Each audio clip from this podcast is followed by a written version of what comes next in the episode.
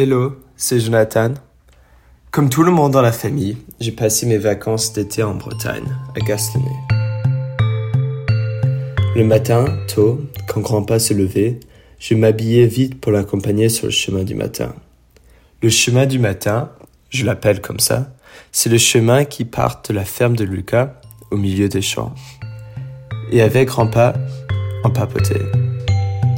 Et pendant ces promenades, j'ai appris qu'il y avait un trésor enfoui. Un trésor qu'il avait caché juste après la Deuxième Guerre mondiale.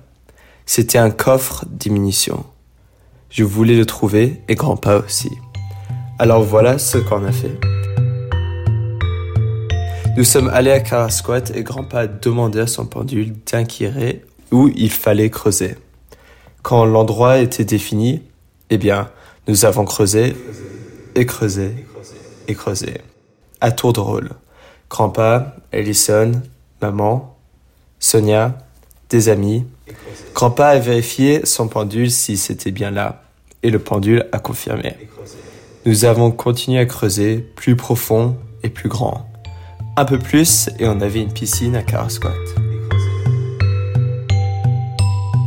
Et l'année d'après, nous y sommes retournés et nous avons creusé et encore creusé mais nous n'avons rien trouvé.